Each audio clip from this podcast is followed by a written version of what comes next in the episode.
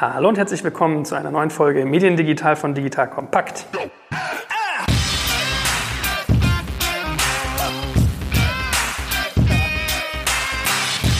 Mein Name ist Joel Kaczmarek und wir sind heute wieder in medialer Mission unterwegs. Natürlich nicht nur ich, sondern auch die fabulöse Katja Nettesheim. Hallo Katja. Hallo Joel. Fabulös hatte ich schon mal. Ich müsste mir eigentlich jede Folge eine neue äh, Hommage an dich ausdenken. Oh, ja, herzlichen Dank. Boah, ey, wir sind heute aber echt eloquent unterwegs mit Fabulös und Hommage. Mal gucken, ob wir das noch toppen können im Verlauf des Podcasts. Ja, ich wollte gerade sagen, der, der, Titel unserer Folge heute ist eher ein bisschen... Ähm, Flapsig. Ja, hm? also wir reden heute nämlich über zwölf Tipps, wie man als Chef seine Innovation und vielleicht auch Digitalisierung, da kann man es ja auch übertragen, äh, grandios verkacken kann. Ja? Also mhm.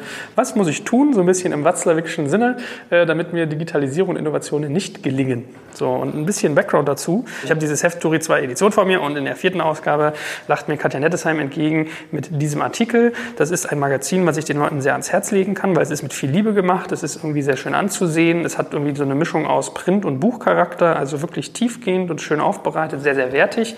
Man kennt Turi 2 vielleicht, also Peter Turi ist ja so ein Medienmacher, der mit Turi 2 eigentlich so einen Branchendienst gestartet hat für Journalisten, Medienmacher, äh, sehr viel so, so News-Geschichten und irgendwie äh, Aggregationen auch ganz spannend eigentlich in Zeiten, wo man wenig Zeit hat. Ja?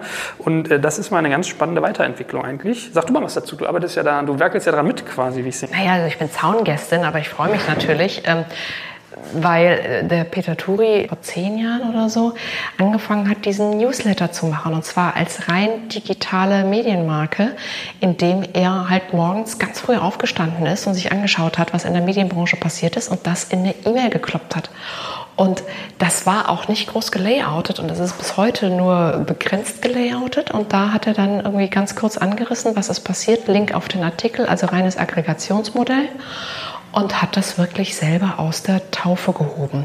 Ist also wirklich ein Medienunternehmer erster Stunde, aber von Anfang an digital gewesen und geht jetzt von digital auf Print. Und damit quasi zurück zu seinen Roots, weil wenn ich das richtig in Erinnerung habe, war er ursprünglich Printjournalist und macht aber jetzt nicht einfach so ein Branchenheft, sondern macht diese Editionen, die wirklich richtig fett sind. Also so, ich meine, was hat die jetzt irgendwie 180 Zentimeter dick, ne? 180 Seiten, so eher so eine Art Coffee Table Book ist zu größeren Themen, wie zum Beispiel Print als solches hat er mal gemacht, Zeitschriften, Werbung, Innovation, Werbung, genau, es gab ein Heft über Werbung, jetzt das Heft über Innovation und ich glaube, er wird diese Themen noch weiter spinnen um also die übergreifenden Trends in der Medienlandschaft, die aber auch die Gesellschaft berühren, aufzugreifen und zu diskutieren. Und das immer mit einem bisschen, mit einem Augenzwinkern. Und deswegen macht das auch so Spaß, da mitzumachen. Und diese Doppelseite, die wir da gemacht haben, zwölf krasse Tipps, wie du als Chef Innovation garantiert verkackst, ist natürlich mit einem massiven Augenzwinkern, weil wir an der Stelle dann auch diesen Buzzfeed-Stil mal zitiert haben und das mit meinem Bild kontrastiert haben. Und ich stehe ja normalerweise nicht für solche kurzen, krass formulierten Aussagen. Äh, von daher war da auf mehreren Ebenen ein kleines Augenzwinkern dabei. Und äh, als wir das geschrieben haben, dann ging das auch ein paar Mal hin und her. Und der Peter Turi schrieb immer, nicht krass genug. Verkrassen. So, und dann haben wir das ordentlich verkrasst und so ist es jetzt voll krass. Verkrasst, okay, das merke ich mir mal als Wort. Gut, also spricht ja einerseits für dich und deine Kompetenz, wenn du so in so ein hochwertiges Stück Medienarbeit mit aufgenommen wirst. Und äh, lieber Peter, ich sehe schon, wir machen einmal eine Ausgabe, wo wir dich einladen in unseren Medienpodcast, um mit uns mal über Print, Coffee Table Books und äh, die Zukunft des Journalismus zu sprechen. So, aber zurück zum Thema. Zwölf krasse Tipps, wie du als Chef Innovation garantiert verkackst. Ich äh, zitiere mal mit Tipp 1. Verlass dich voll und ganz auf dein Know-how und deine reiche Lebenserfahrung. Allein die Tatsache, dass du Chef bist, zeigt, wer hier den Durchblick hat. Ja, also ich habe tief in meinem Gedächtnis gewühlt und natürlich nicht aktuelle Kunden, sondern allgemeine Lebenserfahrung bemüht, ja. Und da ist Nummer eins so ein Tipp, der einem relativ schnell so ins Gedächtnis kommt, ja, weil es ist dann doch häufig so, dass es eigentlich nur einen gibt, der wirklich Plan hat im Unternehmen. Und das ist natürlich der Chef, weil sonst wäre er ja nicht Chef. Und alles andere ist Spinnerei.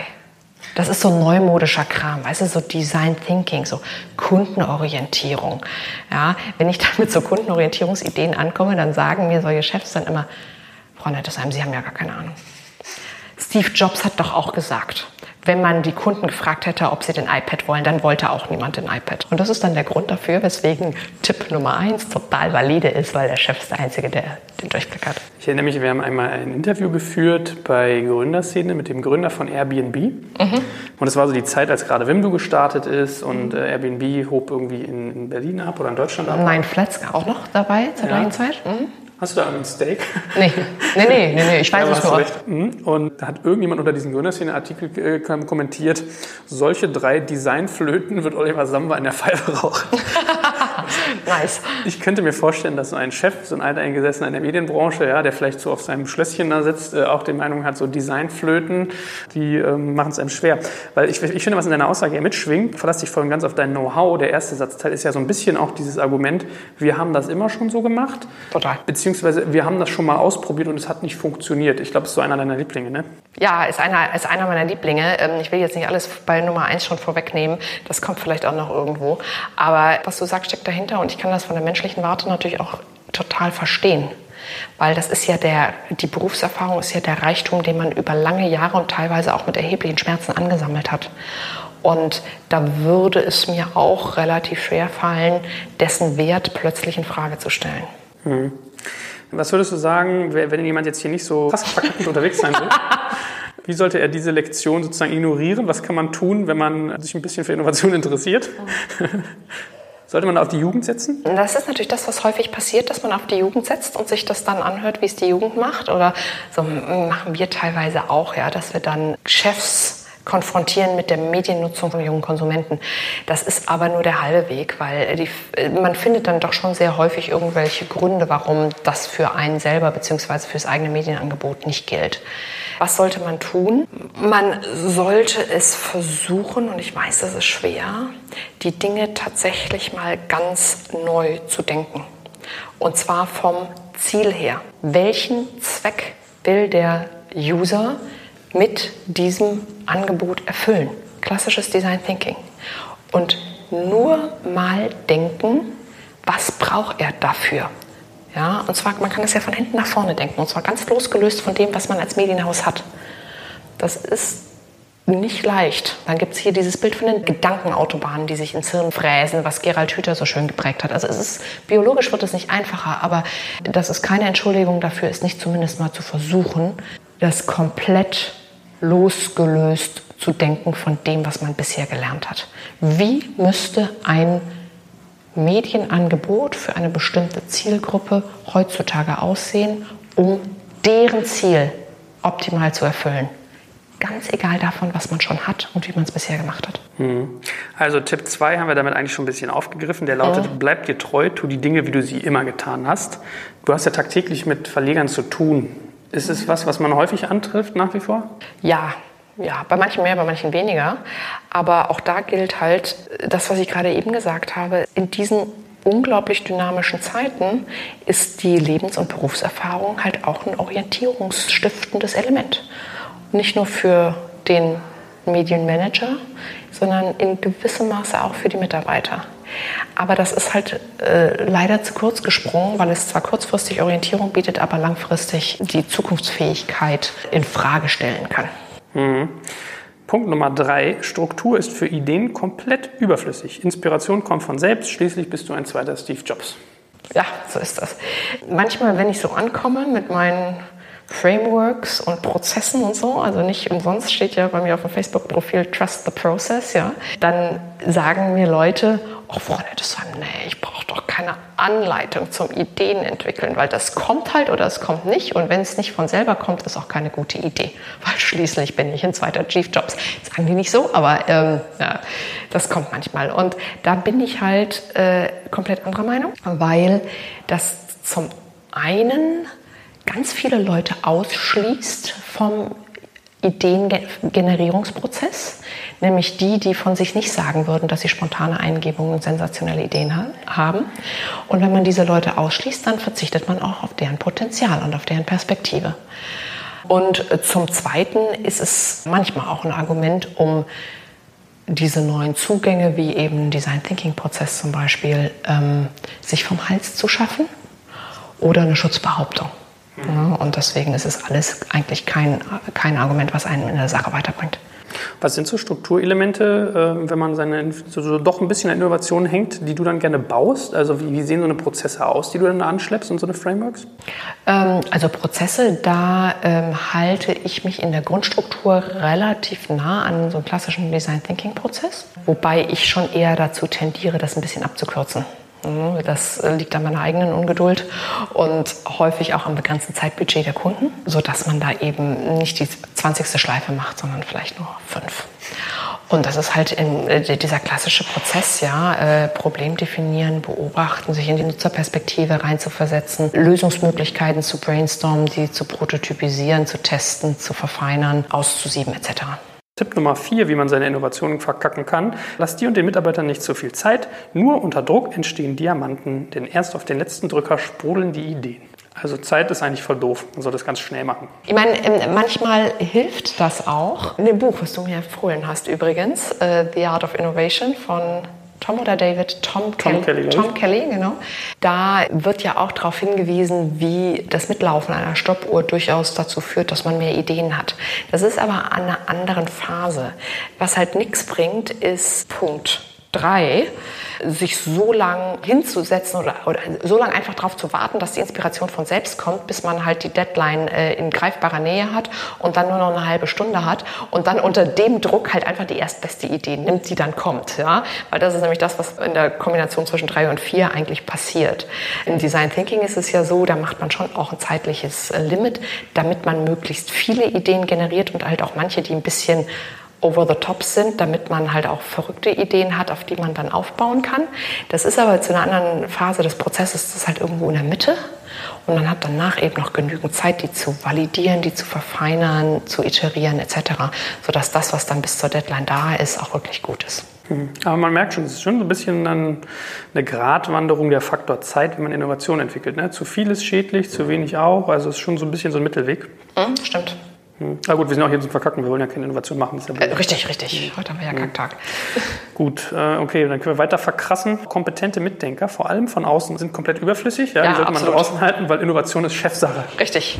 Richtig. Das hängt auch eng zusammen mit Nummer eins. Hast dich voll und ganz auf dein Know-how. Richtig, weil Innovation ist Chefsache, weil halt nur der Chef die Ahnung hat, ja. Ja, ich meine, das ist halt auch echt blöd, wenn man so andere Leute von außen dazu holt. Die könnten ja wirklich auf Ideen kommen, die man selber noch nicht hatte und aus mehr oder minder guten Gründen abgesägt hat. Ja, weil ich meine, es gibt ja so ein Set von Ideen. Also man hatte 100 Ideen, 99 hat man abgesägt aus vermeintlich guten Gründen. Eine hat man dann gemacht. So, und dann geht man davon aus, man hat halt alles gehabt an Ideen. Und dann kommt jemand von außen und hat Scheiße, Idee Nummer 101 bis 120. Und dann muss man sich echt Fragen stellen. Und das ist immer blöd. Igitt, igitt, igitt, das lassen wir mal sein. Ja, genau. Nummer 6. Binde unbedingt alle Würden und Amtsträger der Firma in das Projekt ein. Die haben die Firma ja zu dem gemacht, was sie jetzt ist. Also wenn man richtig verkacken will, dann muss man eigentlich alle Ressourcen schön binden und es möglichst kompliziert machen. Lerne ich draus? Ja, also wir haben ja hier tatsächlich so ein bisschen eine logische Wende in dem, was wir hier besprechen. Ja? Weil wenn du es so machst, dann verkackst du es garantiert. Äh, wenn man nämlich alle mit einbezieht, die für das, wie es jetzt ist, verantwortlich sind, werden die natürlich einen Däubel tun, jetzt irgendwie anders zu machen. Damit würden sie in gewissem Maße, wenn sie es nicht besonders gut formulieren und auch moderieren, ihr bisheriges Wirken in Frage stellen. Deswegen wird das nicht passieren. Ja, plus jeder will das wahrscheinlich sich auf die Fahne schreiben. Ne? Also es ist auch ein guter Weg, wenn man da alle Würdenträger reinnimmt. Also Amts- und Würdenträger, das klingt ja eher wie so wie der Papst oder ja, ja, genau. Politiker. Ja? Äh, also da, da hat man sozusagen, da lade ich mir dann auch schön fleißig Politik in meinen Prozess mit rein. Ah, sowieso, ja, sowieso. Ja, super. Politik ist immer super, um Sachen zu verkacken. Das finde ich klasse. So, Punkt Nummer sieben. Solltest du noch andere hinzuziehen, achte auf eine homogene Zusammensetzung. Fremde und Frauen stören nur. Guck mal, du bist aus zwei Gründen schon draußen. Du bist extern und du bist eine Frau. Absolut. Was, was willst du da eigentlich? Ich frage, das fragen die mich auch manchmal. Also manchmal habe ich das Gefühl, sie fragen sich das implizit. Aber äh, das ist mir ja in gewissem Maße egal, äh, weil das gehört zu meinem Beruf, das ist mein Berufsrisiko und das Schöne ist, ich kann das streuen. Also ich kann Ablehnung durchaus streuen und dann kann man auch wieder damit umgehen. Mhm. Gut, ähm, also wie, wie, mache ich das, dass ich sowas verkacke durch Homogenität? Wie, wie funktioniert das? Naja, also äh, durch Homogenität kann man das am besten, also wenn man es nicht über die Würdenträgerschiene macht, ja, ähm, dann kann man es am besten so machen, dass man eigentlich nur diese klassischen äh, mid-aged white men reinnimmt, die am besten alle noch von der gleichen Hochschule kommen. In, in Frankreich wird das ja gern gemacht, so alle so irgendwie Sciences Po oder so, die schon miteinander studiert haben und dementsprechend auch unglaublich unterschiedliche Auffassungen haben, weil sie ja alle durch die gleiche Schule gegangen sind und dementsprechend man ein unglaublich breites Spektrum von Perspektiven hat, weil sie alle die gleiche Ausbildung genossen haben. Das ist ein super Rezept, um Innovation garantiert zu verkacken. Hm, gut, ich lerne dir dazu. Mit jeder Minute verkrasst du mein Wissen. Sehr schön, dann habe ich heute ja wenigstens eine Sache geschafft. Ja, Homogenität, die man mhm. unbedingt anstreben sollte, um seine Innovation zu verkacken, passt auch ganz, ganz hervorragend zum nächsten Punkt. Denn äh, wir haben ja schon gelernt, wenn man als Steve Jobs unterwegs ist, muss man überhaupt nicht wissen, was die Kunden machen. Mhm. Also Punkt 8, nie, nie, nie sollst du deine Kunden befragen. Als Genie, das du nun mal bist, spürst du, was die Kunden wollen. Ja, das ist sozusagen, meinst du, das, das kommt so über die Jahre, dass man das einfach weiß? Absolut, das weiß man. Und da sehe ich tatsächlich den einen oder anderen Chefredakteur vor mir, der sagte, Leserbriefe überbewertet. Marktforschung braucht kein Mensch. Weil ich weiß, was meine Leser lesen wollen. Ja, ich habe hier gerade einen Artikel gelesen für einen anderen Podcast, den ich mit dir vorbereite, von der Zeit, wo der doch allen Ernstes behauptet hat, so nee, man wisse nicht als Journalist, was die Leser wollen. Ja, das, äh, völliger Blödsinn. Glaube ich wie du. Wenn man für die schreibt, weiß man genau, was die wollen. Denn man hat ja auch so Google Analytics und solche Sachen. Ne? Also ähm, gut, das können wir schon abhaken, das haben wir verstanden. Also Kundenbefragen äh, ist vollkommen umsonst. Ja, Punkt 9. Jungen Mitarbeiter mit Ideen darf man es nicht zu leicht machen. Sie müssen lernen, den Dienstweg zu gehen. Denn man ist ja sozusagen die gleiche Ochsentour gegangen früher mal. Ne? Das ist wahrscheinlich genau. so der genau. Gedanke. Genau, das ist ja eins meiner Lieblingsargumente. Das äh, hängt so ein bisschen zusammen mit dieser Idee, nur die echt guten Ideen setzen sich wirklich durch und die müssen gestellt werden, schon intern durch ganz viele Widerstände und extrem kritisches Hinterfragen innerhalb des Hauses. Dann ist es auch wahnsinnig gut, wenn man bei der Gelegenheit alte politische Rechnungen mal begleicht, um die Idee aus dem Bereich des äh, Kollegen, den man, mit dem man sowieso noch eine Rechnung offen hat, besonders kritisch beäugt, weil wenn die danach wirklich durchkommt, dann wird die sich auch am Markt bewähren. Okay, also ich höre so ein bisschen raus, man macht das ganz geschickt, man, nennt die, man gibt den Jungen auch noch ganz gemeine Spitznamen, so wie Frischli oder Frischling oder sowas, mhm. lässt die so den ganzen, die ganze Ochsentour gehen, indem man die ganzen Würdenträger ein, einlädt in die Kommunikation, dann müssen die die alle CC packen, wenn sie es nicht machen, gibt es nochmal irgendwie einen drauf. Und äh, versucht sozusagen den es möglichst schwer zu machen, weil äh, sozusagen die, die dann hinten übrig bleiben, sind diejenigen, die dann im Verkacken wirklich sozusagen die Veteranen sind. So, so lese ich das jetzt? Nee, nee, nee. Die, die Veteranen im Verkacken sind, die erschweren den Prozess. Aber damit das die Ideen, die dann tatsächlich durch den Prozess durchkommen, das sind dann die wahren Diamanten und die sind dann durch diesen verkackten Prozess auch schon total geschliffen. Okay. Punkt Nummer 10. Produktentwicklung in einem deutschen Unternehmen heißt, niemals darf etwas den Raum verlassen, das nicht zu 100% perfekt ist. Ja. Das ist ein bisschen Autobauermentalität hier, ne? So ja, Ingenieurstum. Deutsches Ingenieurstum, genau. Mhm. Was, was würde passieren, wenn man was rauslässt, was nicht 100% kann? Oh Gott, oh Gott, oh Gott. Ich sag böse Sachen hier, ne? Du sagst böse Sachen. Also ich meine, dann könnte das ja sich negativ auf die Marke auswirken und auf das eigene Standing. Und zwar insbesondere dann, wenn der Konkurrent den Fehler findet. Ist das realistisch? Also jetzt ernsthaft gefragt. Ja, also das kann natürlich passieren, dass der Konkurrent den Fehler findet. Ähm, und es gibt tatsächlich auch noch Situationen, wo sich das nicht gerade positiv auswirkt. Ob es tatsächlich so schlimm für die Marke ist, wie sich manche das ausmalen, das hängt vom Einzelfall ab und in vielen Fällen äh, ist es zumindest aus meiner Sicht nicht ganz so gravierend. Ja. Hm passt wahrscheinlich, wenn man dieses böse Non-100% macht, also wenn es ein bisschen weniger ist. Das geht wahrscheinlich in die Richtung von diesem bösen Design Thinking, diesen Prozessen, wo man auch mal iteriert und sozusagen Prototypen testet. Ne? Ja, und Beta und so. Beta-Ticket. Ja. Absolut. Ich meine, wir haben da ja auch ein paar Beispiele zu dem Thema. Hier Fake it before you make it, irgendwie mal Produkte zu, anzutesten durch eine kleine Kampagne oder durch eine Webseite, die noch nicht bestehen. Äh, wenn ich das irgendwie Medienunternehmern erzähle, die fallen vom Glauben ab und sagen, ach ja, was ist denn, wenn die dann die Leute das bestellen und dann kommt das nicht oder sie kriegen was anderes oder was leicht anderes oder mit einem anderen Cover oder so. Da hat sich nach unserer Erfahrung noch nie jemand beschwert. Ja, man ist manchmal überrascht, wie wohlwollend manchmal der Nutzer ist, ne? wenn er sich mit dem Produkt äh, identifiziert. Mhm. Ja, du, und ganz ehrlich, ich sehe ja auch, dass es geht. Also wer das überraschend gut macht, ist äh, LexOffice. Wir haben jetzt gerade hier selber LexOffice eingeführt als Software und die funktionieren total im Startup-Mode, obwohl das ein alteingesessenes Medienunternehmen ist, was da dahinter steht, nämlich Haufe. Die haben natürlich transformatorische Akquisitionen gemacht, das heißt, die haben Softwarehäuser gekauft, also zumindest eins, wenn nicht sogar zwei, und haben auf die Art und Weise sich einen ganz anderen Spirit reingeholt. Und da hast du bei diesem LexOffice-Produkt, ich meine, das ist schon wirklich, das ist relativ wenig fehlertolerant. Da geht es um Bankanbindungen, da geht es um Zahldaten, da geht es um Controlling, um äh, Verbuchung, um BWAs, vorbereitende Buchhaltung und komplette Buchhaltung, ja, eins meiner Lieblingsthemen.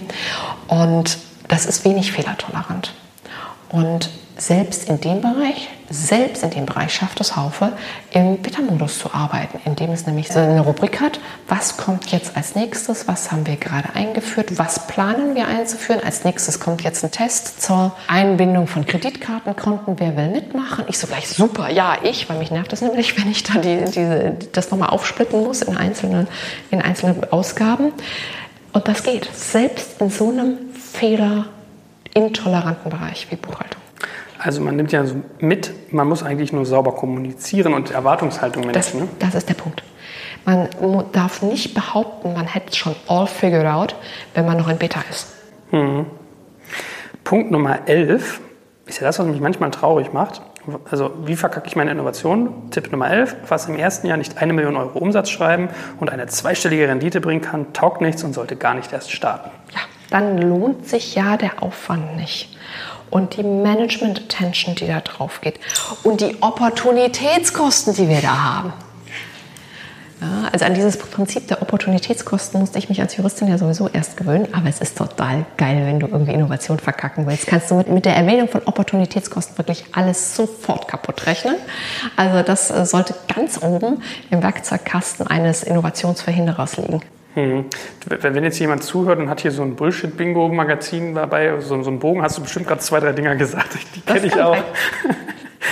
Ich, ich steuere noch einen mit bei uh, Doesn't Move the Needle, sagt man ja. Ja, so genau. Ja, das gehört ja auch hier in diese, in diese äh, Tasche unserer, unseres Werkzeugkastens. Aber das ist ja ein ganz relevantes Problem und das ist ja, also das betrifft nicht nur Medienunternehmen, das betrifft auch Startups, muss man sagen. Äh, ja. Was du auch gerade sagst mit Management Attention war nämlich so ein Buzzword, was mir auch irgendwie mhm. aufpoppte, dass große Firmen, die tolle Innovationen hervorbringen könnten und sozusagen einen Diskurs eigentlich einleiten und eine Produktentwicklung es nicht tun, weil der Impact, den es auf ihre Zahlen hat, einfach nicht groß genug ist. Ja, ne? das, heißt, ja das, ist, das ist tatsächlich natürlich ein Problem. Ja, also ich will ja jetzt auch gar nicht behaupten, irgendwie alle seien blöd oder so. Da ist ja was Relevantes dahinter, dass man eben schaut, dass man seine Arbeitszeit auf Dinge allokiert, fokussiert, die wirklich einen großen, eine große Auswirkung haben. Das macht ja an sich auch Sinn. Es gibt ja auch die, diese Lehre Prioritize according to Impact. Ja? Aber davon muss man Abweichungen machen, wenn man tatsächlich innovative Geschäftsmodelle äh, hervorbringen will, insbesondere solche, die halt äh, neue Technologien, neuer Markt, also irgendwie ganz weit hinten im Horizont sind. Die können noch nicht aus dem Stand aus so groß werden, bringen mit sich aber eine erhebliche Menge an Erkenntnisgewinn, an Anschlussfähigkeit, an Dinge, die dann wirklich groß sind. Und die muss man aus strategischen Gründen machen, nicht aus finanziellen. Hm.